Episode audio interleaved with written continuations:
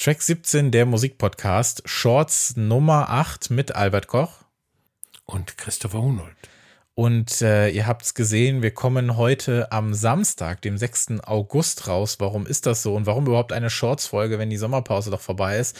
Denn wir äh, feiern heute Geburtstag. Track 17, der Musikpodcast, kam am 6. August 2017 mit Folge 1 raus. Und äh, ja, fünf Jahre später gibt es uns immer noch, Albert. Ja. Hätten wir das gedacht oder haben wir überhaupt daran gedacht? Ich finde es super. Also, dass, dass wir jetzt tatsächlich auch immer noch ähm, äh, dabei sind und auch nicht irgendwie das Gefühl haben, es reicht langsam, was natürlich auch ganz gut funktioniert, weil einfach immer mehr Musik rauskommt, dass es immer mehr gibt, über was es sich zu äh, sprechen lohnt weiß ich nicht. Also ich habe nicht mal, glaube ich, ans erste Jahr oder so gedacht. Damals dachte ich noch so in Staffeln. Ich habe äh, damals auch, als die ersten Folgen kamen, hieß alles irgendwie Season 1 und dann Folge 1 oder so. Nicht so wie jetzt, wo es durchnummeriert ist. Und dann, als wir dann, ne, das waren ja dann so fünf, sechs Folgen und dann 2018 fing es dann an mit Staffel 2, Folge 1, so dass es irgendwie immer so ein bisschen was Abgeschlossenes hatte.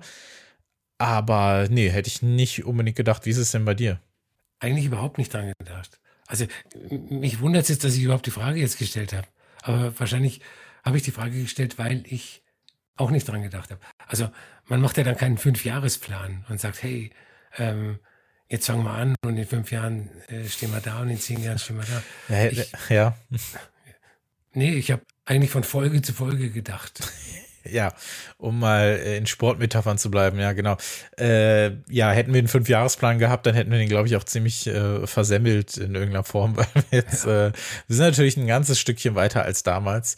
Ähm, die Sendung hat sich auch ein bisschen verändert. Wir haben ja angefangen als reine Review-Show. Das war ja so der Pitch, dass wir einmal im Monat uns zusammensetzen und über die äh, zehn besten äh, Alben, EPs oder Reissues, also die zehn besten Releases des Monats reden. Der Rest für die Playlists.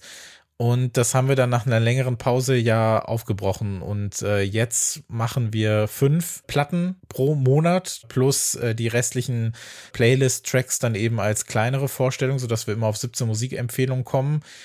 Und haben dann aber Ende 2019 mit den Features angefangen, ne? Äh, ja, das, das ist richtig. Ich weiß gar nicht mehr, was das Thema des ersten Features war, aber du weißt das sicher noch. Ja, also ich habe es am Ende geredcornt, so dass das erste Feature unsere Best of 2017 Folge war, weil das so ein Special für sich war. Aber das erste Feature, nachdem wir das so angekündigt haben, war die Folge über Speedy Wonderground, über Black Midi, Black Continue Road, über die wir natürlich äh, viel früher als alle anderen gesprochen haben. Ja, nee, also die Features, ähm, behandeln halt keine Alben, es sind keine Albenbesprechungen, sondern äh, allgemeine Musikthemen, wie zum Beispiel Labels.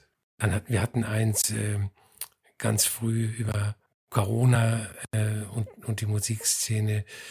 Wir haben uns über den Record Store Day unterhalten, über die äh, über den Vinylstau, also alles, was äh, Leute interessieren müsste, die sich äh, auch für Musik interessieren. Das alles kommt in den Features vor. Zuletzt haben wir eine Folge zur Karriere von Fortet gemacht. Da haben wir die ja, unserer Meinung nach zehn besten, wichtigsten Tracks und die fünf besten Alben äh, gewählt. Ein paar hast du angesprochen. Es gab eine Folge zu der äh, Kanye West Doku auf Netflix. Es gab auch ein paar so spielerische Nummern. Die Soundfights haben wir dieses Jahr gemacht. Da haben wir dann so eine Art musikalischen Debattierclub aufgezogen, ähm, haben natürlich immer unsere Jahresrückblicke.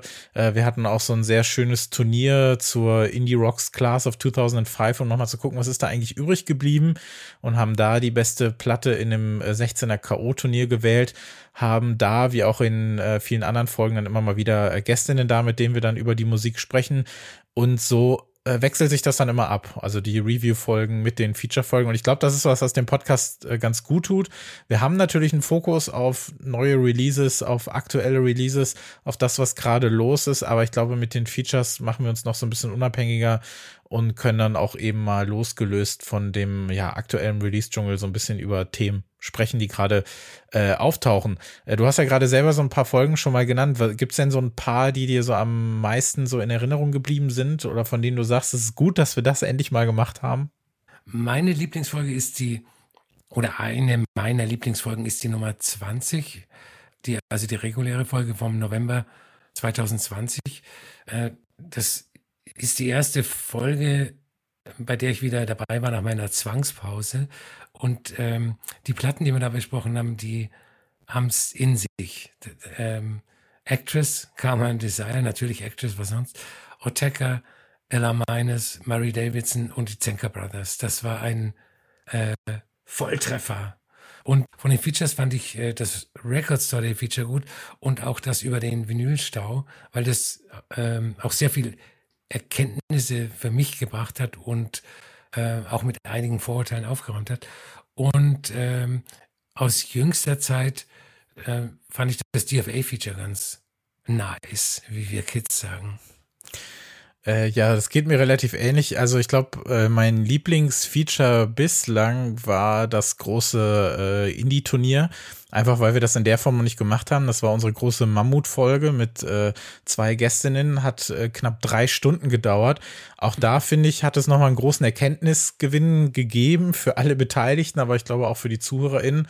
Ähm, aber auch, dass man das jetzt so nach all der Zeit nochmal so äh, hat Revue passieren lassen können, um auch zu gucken, was war da eigentlich dran, was ist übrig geblieben, aber auch so das Format selber, also dass wir zwischen den Runden dann äh, über äh, wichtige Themen zu dem Ganzen haben sprechen können, ähm, hat mir wirklich, wirklich gut gefallen. Ähm, gleichzeitig fand ich auch äh, die Folge zum Record Store Day äh, ganz gut ähm, weil da auch noch mal so ein bisschen durchkam, was eventuell das Problem damit äh, sein könnte. Äh, großen Spaß hat mir auch gemacht, da was äh, du damals leider nicht dabei war, aber das ähm, ja so Diskografie-Special zu The Streets, das war auch eine sehr sehr äh, schöne angenehme Folge. Und es ist krass, wie lange das also eigentlich ist es nicht so lange her, aber mir kommen die, unsere Corona-Features, das kommt mir ewig hervor. Ja, ja. Aber ich finde das interessant, wenn man sich das jetzt nochmal anhört. Da haben wir dann zum Beispiel mit dem äh, Indie-DJ Ivo gesprochen, äh, darüber, wie er jetzt halt äh, online auflegt. Und das macht er zum Beispiel ja gar nicht mehr. Und das war, das fühlt sich gerade an wie eine komplett andere Zeit. Also das ist äh, bemerkenswert. Aber ja, schaut doch gerne mal äh, dann in den Features mal rein, was äh, euch vielleicht noch durch die Lappen gegangen ist. Äh, bei den regulären Folgen kann ich es fast gar nicht sagen, weil das ist, es ist in jeder Folge sehe ich irgendwie äh, zumindest eine große Platte, die geblieben ist im Laufe der Zeit. Aber es ist halt toll, dass innerhalb von einem Jahr, dass wir halt gleich zweimal dann über Black Country Road zum Beispiel äh, haben sprechen können. Und was ich daran eben so mag, ist, dass man dann auch manchmal, äh, in dem Fall natürlich nicht, aber manchmal äh, MusikerInnen so ein bisschen eine Plattform geben kann, die vielleicht nicht so häufig besprochen werden oder vielleicht eher da besprochen werden, wo nicht so viele Leute hingucken. Und vielleicht kommt dann ab und zu mal was durch, auch bei den anderen. Gibt es denn sonst noch irgendeine eine Folge, die dir ganz besonders in Erinnerung geblieben ist? Keine spezielle Folge, aber ähm, es gibt ja Folgen, die laufen wie geschmiert. Also egal, äh, welche Platten da besprochen werden.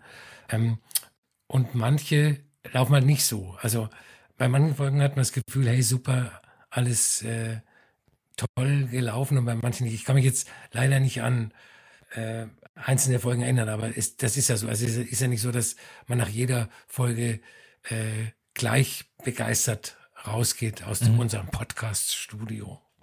Aber das ist auch das, was so viel Spaß macht bei den Review-Folgen, das so zusammenzubauen, ne? dass man am Ende wirklich so eine gute Mischung hat und sagen kann, so das war jetzt in den letzten äh, vier Wochen das, worüber äh, es sich wirklich, wirklich auch lohnt ähm, zu sprechen. Und wenn wir mal so einen kleinen äh, Ausblick in die Zukunft geben, es kommen ja dieses Jahr noch einige Platten. Ne? Unser nächste, unsere nächste Review-Folge, die erscheint ja schon nächste Woche Freitag, äh, während äh, ich beim Haldern sein darf. Da reden wir unter anderem äh, über die neue äh, Black Midi, was ja auch einfach äh, ein super Thema ist. Dann kommen in den nächsten Monaten noch Platten von, von Sorry, äh, Crack Cloud oder auch nochmal äh, The Zen Man raus.